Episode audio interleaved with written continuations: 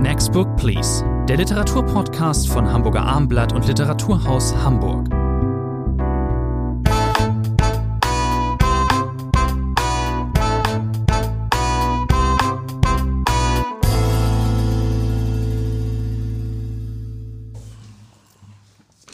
Willkommen, eine neue Ausgabe von Next Book Please, dem gemeinsamen Literaturpodcast von Literaturhaus Hamburg. Bei mir ist Rainer Moritz und Hamburger Abendblatt. Mein Name ist Thomas André. Heute wieder drei aktuelle Titel. Tarry Jones, Das zweitbeste Leben, erschienen im Arche Verlag, übersetzt von Pritz Somann Jung. Dann haben wir Bernhard Schlinks, Abschiedsfarben bei Diogenes erschienen. Und Siegfried Unsels Reiseberichte, natürlich bei Surkamp. Wir fangen an mit Terry Jones, das zweitbeste Leben. Jones, 1970 in Atlanta geboren, wurde mit dem Eheroman in guten wie in schlechten Tagen bekannt vor einiger Zeit. Jetzt der neue Roman, auch eine Art Familienroman, aber ein wirklich ganz spezieller, ein Stoff, der es in sich hat, dem man so nicht allzu häufig begegnet. Es geht erstmal ganz äh, plakativ gesprochen um Bigamie. Wir haben es mit einem Chauffeur zu tun, James Witherspoon, der zwei Frauen ehelichte. Eine in Georgia und eine in Alabama. Die leben aber beide in Georgia, haben beide Teenager-Töchter. Eine heißt Dana, eine Cherise. Und ähm, der Clou oder ganz wichtig für die Geschichte letzten Endes ist, dass nur die eine der beiden Töchter weiß, dass es eben dieses merkwürdige Konstrukt gibt, dass sie eine Halbschwester hat. Ähm, das ist die Dana, die weiß das, denn sie ist sozusagen die inoffizielle. Die offizielle Tochter ist Cherise, das ist die offizielle Ehe auch so. Und diese beiden Teenagerinnen stehen im Mittelpunkt dieser äh, Geschichte, die wird aus deren beiden Perspektiven erzählt, ist, das sage ich jetzt einfach schon mal, sehr elegant komponiert. Herr Moritz, wie haben Sie das zweitbeste Leben gelesen. Elegant komponiert, das gefällt mir schon mal sehr gut als Formulierung. Man muss vielleicht dazu sagen, noch äh, vorausschickend, äh, 2018 erschien dieser Roman, den Sie erwähnt hatten, dieser große Erfolg, der hieß im Original An American Marriage, wurde von Oprah Winfrey und Barack Obama empfohlen. So war's. War also ein völliger Durchbruch für die Autorin. Jetzt legt der Verlag verständlicherweise nach. Das heißt, dieses Buch, über das wir heute sprechen, ist das dritte Buch von Tayari Jones, äh, das bereits 2011 erschienen ist, also doch schon einige Jahre auf dem Buckel hat.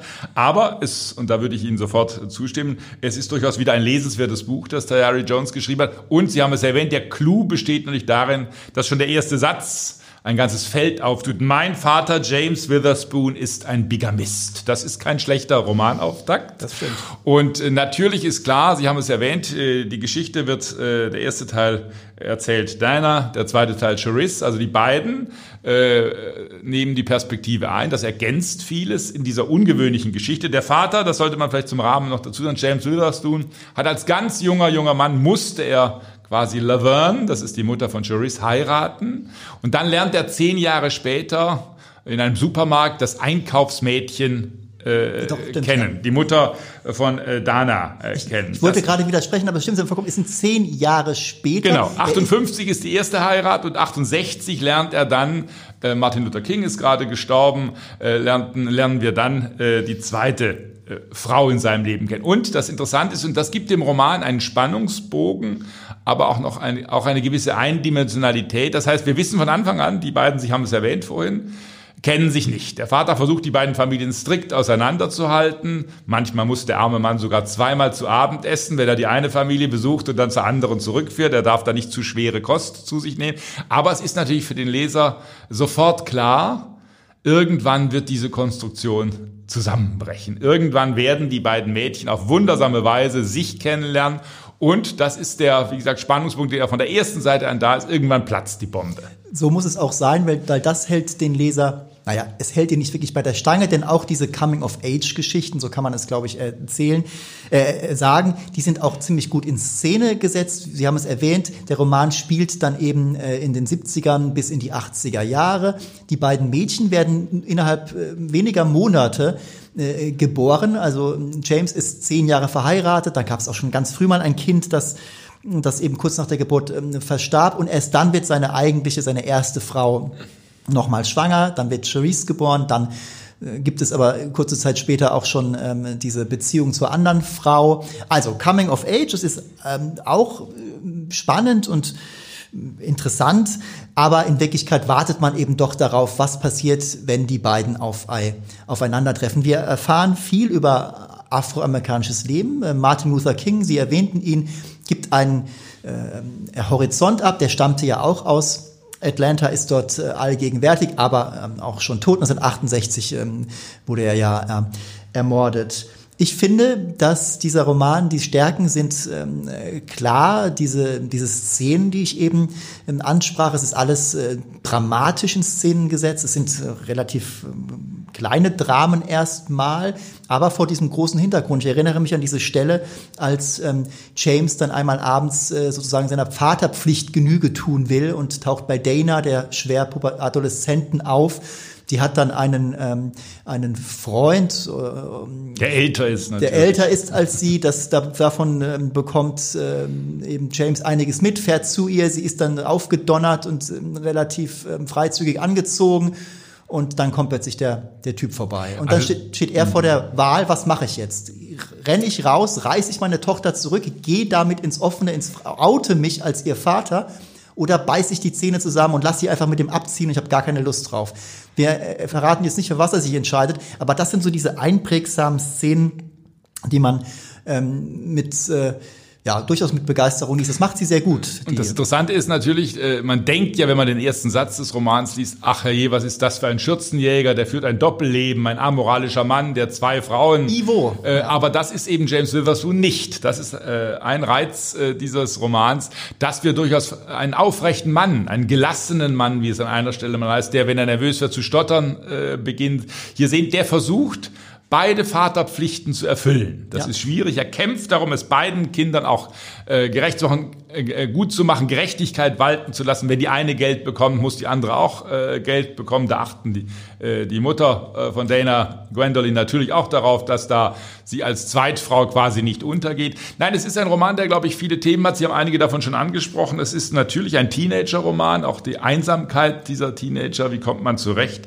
Es ist ein Denkmal, wenn man so will, für dieses Atlanta der 80er, der späten 70er Jahre. Aber es ist eben auch ein Roman über die beiden Frauen, die beiden Mütter, die einen eisernen Durchhaltewillen haben, die sich durchkämpfen. Nicht, nicht nur die beiden Mütter, wenn ich unterbrechen darf. Es ist ja ein Roman allgemein eher über Mütter als über Väter. Es gibt zwar noch eine zweite Männerfigur neben James, das ist Rayleigh, sein Halbbruder, oder sein eigentlich ist es gar nicht sein Bruder, sein Adoptivbruder sozusagen. Es geht hier sehr viel um, wie man so schön oder so unschön sagt, dysfunktionale Familien. Ähm, viele ähm, der dort auftauchenden kennen ihre Eltern nicht oder wurden verlassen früh. Ähm, das, äh, und ähm, Terry Jones setzt äh, dann eben auch starken Frauen ein Denkmal. Das sind die beiden, eben die beiden Frauen des James Witherspoon, aber auch dessen Mutter vor allen Dingen. Ähm, die dann sozusagen das nicht anerkannte Kind äh, auch kennenlernen will. Das gibt sozusagen einen weiteren Spannungsbogen. Wir nähern uns dem Showdown, den wir natürlich auf gar keinen Fall äh, verraten wollen.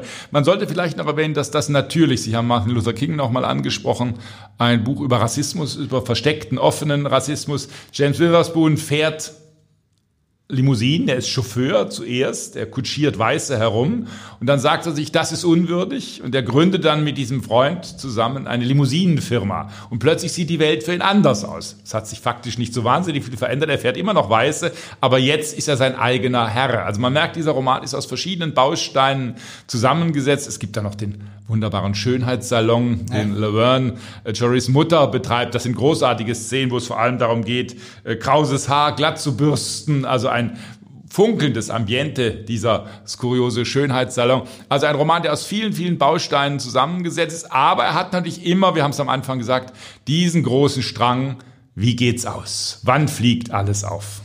Das verraten wir natürlich nicht. Man kann aber, glaube ich, sagen, dass äh, ich sprach vorhin von einer durchaus eleganten Komposition. Es ist alles sehr äh, geschickt gemacht und auch das Ende enttäuscht nicht. Das kann ja in verschiedenerlei Hinsicht mal passieren. Entweder es ist zu kitschig oder es ist zu einfach oder es äh, ist ein völlig im Regen stehen. Alles passiert hier nicht. Es ist alles sehr, sehr schlüssig. Lieber Herr Moritz, wie viele Punkte geben Sie? Eine gute sieben.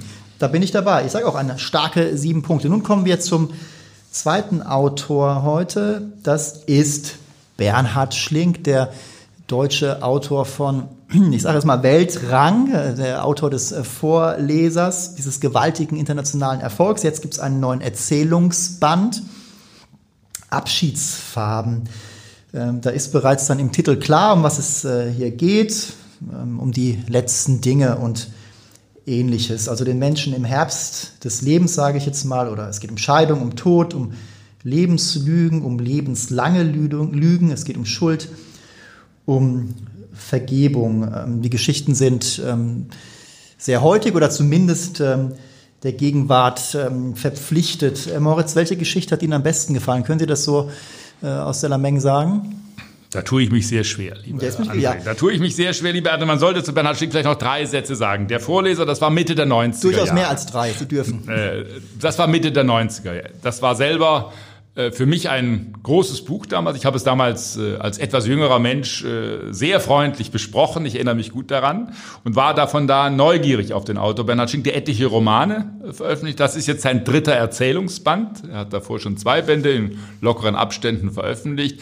Man kann vielleicht äh, komprimieren. In seinen Romanen ist Schlink immer ein Autor. Er ist ja Juraprofessor äh, gewesen, der sich für die großen äh, auch historischen Fragen interessiert. Der Nationalsozialismus spielt in vielen Büchern eine wichtige Rolle. Äh, die deutsche Geschichte überhaupt, das war Thema des letzten Romans Olga, beispielsweise, wo am Schluss, wenn ich mich recht entsinne, ein Bismarck-Denkmal in die Luft gesprengt wird. Äh, und in seinen Geschichten, seinen Erzählungen geht es, wenn man so will, etwas kompakter zu. Da spielt die große Weltgeschichte nicht die entscheidende Rolle, obwohl auch hier in der ersten Erzählung künstliche Intelligenz beispielsweise um die DDR geht, um Kybernetiker, die in der DDR versucht haben, dem Westen besten Paroli zu, äh, zu bieten, sondern es geht hier, Sie haben es angedeutet, um Themen, die immer mit diesen Lebensweisen zu tun haben. Es sind ältere Menschen natürlich. Äh, der Tod spielt eine wichtige Rolle. Es geht um Schuld, es geht um Verstrickung, es geht um Verantwortung gegenüber dem, was man tut, über Lebensentscheidungen, die getroffen werden. Und äh, ich falle gleich mal mit der Tür ins Haus, lieber André. Ich tue mich Tun mit dem Erzähler Bernhard Schlick seit dem Vorleser Ach, schon beim Wahnsinnig schwer. Vorleser fand ich ein großartiges Buch, weil das einfach ein Darüber großartiges muss man Thema diskutieren. war. Es war einfach, es war wunderbar. Ja. Was danach kam, es hat mich eigentlich, das muss ich so fast alles maßlos enttäuscht von Bernhard Schlink. Und das hat damit zu tun, dass er für mich eine der langweiligsten Autoren ist, die die deutsche Literatur hat. Meine Angstvorstellung ist die, wir haben vor ein paar Monaten hier einmal über Pascal Merciers Roman ja. Äh, gesprochen. Meine Angstvorstellung ist die, Pascal Mercier und Bernhard Schlink tun sich zusammen und schreiben einen Roman. Das wäre für mich der Albtraum. Nein, das sind Geschichten, die haben etwas, das hat mit dem Stil von Schlink zu tun. Das ist ein wahnsinnig hölzerner Wollte ich gerade sagen, Stil. ich glaube, es geht auch darum, dass sie, ähm, über die Themen kann man kann man streiten. Ich sage, dass man über viele Geschichten in diesem Band sich durchaus unterhalten kann. Das ist nicht das, nicht das Schlechteste, was man über Literatur sagen kann. Zum Beispiel die von Ihnen angesprochene erste Geschichte, erste Erzählung, ähm, künstliche Intelligenz. Die steht meines Erachtens zu Recht am Anfang dieses Bandes. Das wäre für mich auch die beste, wenn Sie das, mich zwingen, eine ist, Antwort ist, darauf zu geben. Das ist die stärkste. Ähm, ich finde aber auch, er wird, teil, er wird ähm, oft eher zu Unrecht gepriesen für seine, wie sagt man, für Lakonik, das sagt man immer so oft, oder für dieses sehr präzise nennt man das und, und äh, reduzierte Sprache. Das ist mir aber alles zu, zu, schli zu schlicht oft und es hat, er versucht oft, ähm, seinen Geschichten, seiner, seiner Prosa so einen fast schon na, biblisch einfach, wäre ein bisschen übertrieben, aber er versucht auch durch den Stil so eine existenzielle Tiefe zu erreichen. Und in diesen Geschichten zum Beispiel, in dem ja alles auf engstem Raum komprimiert ist, funktioniert, wenn man vom Stil mal weitergeht, auch zum Inhalt, funktioniert sehr, sehr vieles nicht. Für mich ist eine relativ ärgerliche Geschichte das Amulett. Im Amulett geht es um eine Frau, die nochmal Kontakt, äh, zu einer Kontaktaufnahme gezwungen ist zu ihrem Mann, der sich vor vielen, vielen Jahren von ihr getrennt hat und mit dem Au pair durchgebrannt ist. Milena, Milena. Genau. Dieser Mann ist äh, Politiker und hat auch nach der Trennung, wurde er Bürgermeister, hat eine schöne Karriere hingelegt. Man lebt aber in einer großen Stadt und hat nicht viel voneinander mitbekommen. Diese Milena taucht dann, als der Mann schwer erkrankt, taucht er nochmal bei der Frau, sie ist die Erzählerin oder die Hauptperson dieses dieses äh, Stückes, taucht sie auf, Milena, und erzählt der Frau, der sie damals den Mann ausgespannt hat, so, jetzt liegt übrigens äh, der Mann Michael im Sterben, er hat äh, schwer Krebs. und dann nehmen die beiden wieder Kontakt miteinander auf. Die Frau fragt, sie soll sie es eigentlich tun. Das ist in einerseits relativ stark, weil beschrieben wird, wie sie ihm diese Krankheit quasi gönnt, ja, eben das, dieser Rachegedanke sozusagen. Aber dann wird eben behauptet, dass sie die Frau, die eigene, die erste Ehefrau, vom späteren Leben dieses Mannes quasi nichts mitbekam. Dass Milena und der Mann auch Kinder gezeugt haben, aber er ist doch Bürgermeister in dieser Stadt. Also es kann nicht so einfach an allem vorbeigehen. Es ist also gewollt, dass diese Dialoge so aussehen, dass diese Frau, Milena, fragt, sag mal, habt ihr eigentlich Kinder bekommen und so weiter. Und die, sie hatte selbst Kinder mit Michael. Die, ne? Das ist alles total unglaubwürdig. Es ist, es ist, äh, lieber André, viel an den Haaren herbeigezogen. Effekthascherrecht. Äh, es ist Effekthasch. Meine äh, unangenehmste Geschichte ist die, die danach geliebte Tochter heißt. Die, ah, da gibt's ein Yoga-Wochenende. Homo Faber. Äh, genau, ein Yoga-Wochenende Wochenende, wo äh, zwei äh, Paare aufeinander, also zwei Theresa und Bastian aufeinander, sie verlieben sich sofort äh, ineinander, lassen ihre alten Partner zurück nun hat Theresa eine Tochter, Mara, und Bastian wird quasi zu ihrem Ersatzvater. Die beiden haben ein ganz enges äh, Verhältnis. Mara weiß nicht recht, wie sie sexuell orientiert ist, äh, mal lesbisch, mal nicht lesbisch. Äh, sie will mit ihrer Partnerin äh, aber auf jeden Fall ein Kind haben. Dann kommt es zu einer großartigen Szene beim Skifahren im Bett von Bastian. Plötzlich merkt er, wie sich ein nackter Leib zu ihm schmiegt. Er denkt, es sei die äh, frühzeitig zurückgekehrte Theresa, seine äh, Lebensgefährtin. Nein, es ist Mara, die unbedingt ein richtiges Kind zeugen. Er merkt es leider nicht. Er merkt es leider nicht. Eine göttliche Szene äh, dieses Erzählungsbandes. Für mich die schlimmste Stelle äh, des Buches. Und dann kommt eben, Sie haben gesagt, auch typisch für dieses Buch, natürlich wird dann Homo Faber von Max Frisch gelesen, eine andere Erzählung wird Lolita von Nabokov gelesen. Es wird ständig in Konzerte, in Museen gegangen, ja. es wird klassische es Musik gespielt. Das ist ein Bildungsbürgertum, genau. wie ich es sonst nur in den Romanen von Pascal Mercier finde. Dieses gehobene Bildungsbürgertum Staatsbürgertum soll hier auch ähm, bedient werden. Man liest in diesem Roman äh, gemeinsam Krieg und Frieden, liest sich daraus ähm, vor. Ja, gut, das klingt dann um alles sehr schön. es kommt auch, es ist auch so, dass natürlich in diesem Roman, an, in, zwei äh, Roman, in diesen Erzählungen, in mindestens zwei, die mir jetzt noch präsent sind, gibt es den älteren Mann mit der jüngeren Frau. Das darf auch nicht fehlen. Schlink versucht, äh, das nicht allzu ähm, ähm, klebrig ähm, zu machen. Er weiß natürlich, auf welches Terrain er sich äh, damit begibt. Ähm, naja, das ist, ähm, das ist alles ähm, nicht so wirklich auch. Ich, ich, Herr André, wir wollen offen ich muss sprechen. Ein, ein, ein Satz, ein Satz nochmal. Das Gedächtnis ist ein Fluss, der das Schiffchen der Erinnerung, haben wir es erstmal auf ihn gesetzt, fort und fort trägt. Das ist so ein leichter Poesieversuch, ja. der sich dann, der, der, der blinkt da auf in dieser nüchternen Prosa.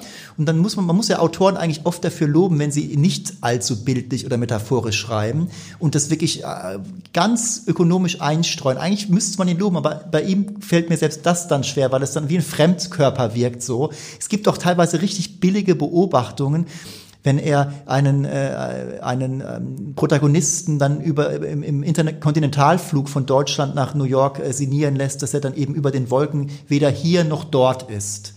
Ja, Bald würde die Natur sich in voller Pracht zeigen, ja, heißt es an schön. einer Stelle. Auch das ein Bild, liebe andere, auf das wären wir beide vielleicht auch gekommen, wenn wir einen Prosatext geschrieben hätten. Nein, äh, es ist äh, leider äh, ein sehr kümmerliches Buch. Der Verlag äh, bewirbt es als literarisches Ereignis. Natürlich. Äh, diesen Eindruck äh, kann ich nicht teilen, deswegen gebe ich drei Punkte. Ich bin bei Vieren. Kommen wir zum dritten Titel heute. Es ist ähm, ausdrücklich natürlich kein Roman, äh, Reiseberichte von Siegfried ähm, Unselt. Ähm, das ist ähm, von Raimund Fenninger herausgegeben, dem unlängst verstorbenen legendären Lektor des Surkamp Verlages. Sein ehemaliger Chef hat als er 1959 ähm, Peter Surkamp beerbte als Leiter des äh, Frankfurter Verlages, hat sein Chef über, äh, also Siegfried Unselt, alle Reisen, die er unternahm, meistens zu Autoren, aber auch auf, auf Buchmessen oder auch auf mal eine Beerdigung, hier in diesem Fall Hermann Hesse, hat er über alle ähm, Reisen Zeugnis abgelegt und die dokumentiert. Das war für den internen Gebrauch, es war für alle Abteilungen, alle sollten auf dem neuesten Stand sein, war also nie zur Veröffentlichung äh, bestimmt. Und ähm, Trotzdem ist das jetzt eben geschehen. Diese 1500 Dokumente, die zusammenkamen, wurden jetzt einige Dutzend herausgenommen und jetzt eben als Buch herausgegeben. gegeben. Es ist, also zunächst mal denkt man bei Siegfried Unselt, wenn der auf einem Buchdeckel steht als äh, ähm, Autor, Herausgeber, denkt man natürlich an die großen Briefbände. Die haben sie, sie sicher auch im Regal stehen, die mit Uwe Jonsson, Peter Weiß und äh, Thomas Bernhard, Peter Handke. Ähm, ich habe, äh, glaube ich, in alle wirklich mehr als einmal reingeblättert. Bis zur Gänze, gele zur Gänze gelesen habe ich keinen. Herr Moritz, äh, Sie kennen die aber auch alle. Alle nicht, aber ich kenne die wesentlichen, weil die beiden Figuren in diesen Reiseberichten auch wieder eine wichtige Rolle spielen. Und es ist als Ergänzung, Raimund Fellinger weist in seinem knappen Nachwort darauf hin, es schadet nichts, wenn man die Briefbände mit Handke und Bernhard zum Beispiel noch einmal äh, zur Hand nimmt. Und ehrlich gesagt, ich habe damals diese Briefbände gelesen und Siegfried Unseld war ja da besteht kein Zweifel, äh, einer der größten, wenn nicht der größte Verleger äh, des 20. Jahrhunderts. Kann man so sagen. Michael Krüger vom Hansa Verlag würde sagen, ich bin doch auch noch da, aber das ist ein anderes äh, Thema. Und äh, natürlich, große Verleger sind auch umstritten, auch im Habitus, im Auftreten äh, und so weiter. Aber wenn man sowohl diese Reiseberichte hier liest, als auch diese Briefbände noch in Erinnerung hat, dann muss man sagen, äh, Hut ab vor äh, Siegfried Unselt. Hut ab vor dieser Leistung. Der Mann war ein Arbeitsberserker, äh, der es allen äh, immer recht machen wollte. Und er hatte ja vor allem, das muss man dazu sagen, das ist eine Spezialität bis heute des Surkamp Verlages, natürlich es fast ausschließlich mit Diven zu tun. Mit Autorinnen und Autoren, die alle geliebt werden wollten, wenn er äh, Thomas Bernhard besucht, heißt es mehrfach im Reisebericht, der Name Handke durfte nicht fallen. Der Name Handke fiel nicht. Also auf gar keinen Fall äh, hier Autoren gegeneinander ausspielen. Max Frisch, Sie haben die Geburtstagsfeier erwähnt. Eine schreckliche Szene, die Unseld wunderbar detailreich festhält. Äh, Frisch ist beleidigt, weil er kein ordentliches Geschenk bekommen hat, obwohl der Verleger extra nach New York zu ihm angereist ist und macht äh, zwei Tage lang den Beleidigten dort in New York. Und da findet sich dann auch die Stelle, äh, wo man merkt, äh, auch ich habe das Recht, nicht gedemütigt zu werden. Heißt es an einer Stelle, der Verleger ist am Boden zerstört nach dieser Begegnung und er hat wahnsinnig viel ausgehalten. Er hat gelesen, er hat Kontakte geknüpft. Das sind ja Berichte, Sie haben es erwähnt, die auch nach Amerika führen, nach Israel, nach Polen. Er hat mit allen Verlagen, mit den Agenturen Kontakt gehalten. Also dieses Arbeitspensum, dann kommen die Briefe dazu, äh, ist unglaublich. Man kann es nicht anders sagen. Sie haben ja selbst eine Verlagsvergangenheit. Sie können das noch ähm, besser einschätzen. Dieses, ähm, dieses Kompendium ist etwas, ähm, auch mal, genau, einfach für Leserinnen und Leser, die am Literaturbetrieb interessiert äh, sind. Man erfährt da viel, wie das da vonstatten geht. Es wird sich heu zu heute in manchen Dingen einfach geändert haben, aber manches bleibt auch bestehen. Dieses, äh, diese Jahrzehnte, durch die wir da pflügen mit äh, diesen äh, Berichten, die werden ähm, in ein schönes Panorama, Panoramabild gefügt der bundesrepublikanischen Geschichte. Man erfährt auch mal, dass er ähm, bei ähm, Ludwig Erhard eingeladen war. Also auch damals gab es schon im Kanzleramt Treffen zwischen Intellektuellen und Politikern. Das ist alles ähm, ähm hochinteressant und trotzdem ist es natürlich, das sind ähm, Texte von, ich sag mal so, von ganz eigener Schönheit, denn sie sind sehr, sehr nüchtern. Es geht äh, gefasst, natürlich im Berichtsstil. Und es geht viel darum zu dokumentieren und einfach festzuhalten. Den Satz, den Sie eben zitierten, auch ich habe das Recht, nicht gedemütigt zu werden, ist sehr interessant. Der passt, der fällt natürlich da raus, der würde eher in seine Briefe passen. Aber interessant ist, dass er es für wichtig hielt, in diesen Berichten, die dann eben seinen Lektoren zu gingen, das festzuhalten, den sozusagen auch dann eben aus seinem Herzen keine Mördergrube zu machen im Hinblick auf seine Mitarbeiter.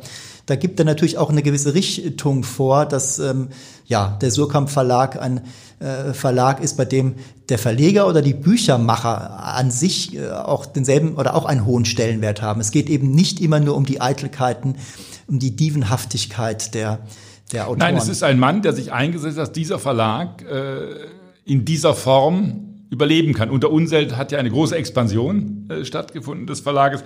Als in Amerika ist, auch das eine Schlüsselstelle äh, dieser Berichte, heißt es einmal, die amerikanischen Agenten und Verlagen fragen ihn, wie es ihm denn gelingen könne, mit einer so anspruchsvollen Liste an Autorinnen und Autoren sich auch ökonomisch durchzusetzen. Ja. Aber Unselt äh, schreibt schlicht doch, ich glaube, dass wir gar keine andere Wahl haben. Also er hält eisern Es gab natürlich auch immer finanzielle Förderer im Hintergrund äh, des Verlages.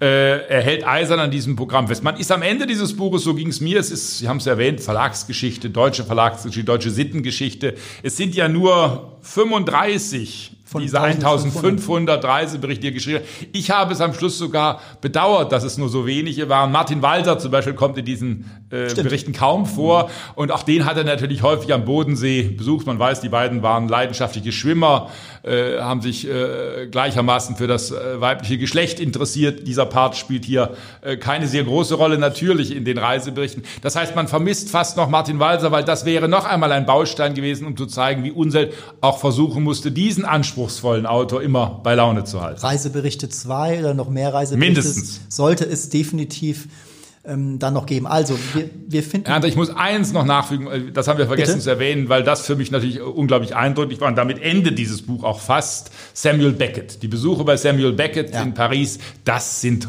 Höhepunkte dieser Reiseberichte. Dieser Beckett, wie es einmal heißt, der einzige Nobelpreisträger, der mit der Metro fährt, der also nicht ins Taxi steigt. Am Schluss ist er in einem merkwürdig verschrobenen Altenheim untergebracht und dann besuchen äh, Siegfried Unselt und seine zweite Frau Ulla Berkewitsch besuchen ihn dann nochmal. Das ist große literarische und was, Kunst. Und was sagt äh, Samuel Beckett? Was sagt er? Was teilt er Unselt mit? Dass er überhaupt sein einziger, sein bester Verleger sei.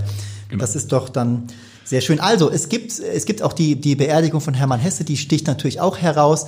Da merkt man schon, natürlich schreibt äh, ähm, Sigrid Unselt auch einen geschliffenen Stil, nenne ich es jetzt mal.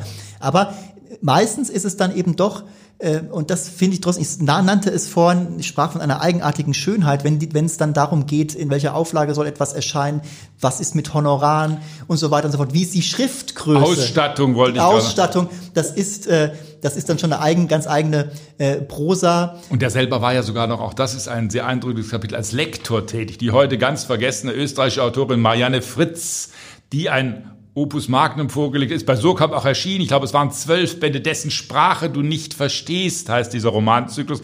Ein völlig unlesbares Buch, das wahrscheinlich in der Republik und in Österreich zehn Menschen äh, gelesen haben. Und wie Unsel seitenweise schildert, wie er mit äh, Marianne Fritz um jedes Wort Wahnsinn. ringt letztlich. Das zeigt, er war sogar da noch als Lektor gefragt, nicht nur als Unternehmer, als Freund und als äh, Verleger, sondern eben auch noch mit einer ganz schwierigen Autorin, die ein äh, schwer verständliches, riesiges die, Werk vorgelegt hat. Autorinnen und Autoren erwarteten, dass ähm, der Verleger wirklich ihre Manuskripte bis ins kleinste Detail kannte. Nur so konnte man auf Augenhöhe dort sprechen. Das wusste Unselt und dann hat er sich ebenso vorbereitet. Also ein Vielflieger war er sowieso. Er war ein Weltreisender in äh, Auftrag der Literatur und das wird eben, kommt eben in diesem ähm, Band äh, zum Ausdruck. Ich finde, der ist, ist natürlich schwer bewertbar, weil wir geben hier Punkte, das ist, ist schwierig.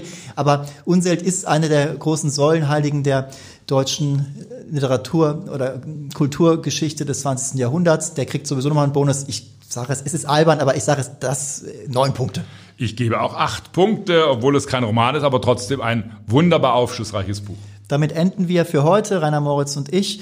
Wir bedanken uns bei Ihnen, liebe Zuhörerinnen und Zuhörer, fürs äh, Zuhören und wünschen allseits gutes Lesen. Bis zum nächsten Mal.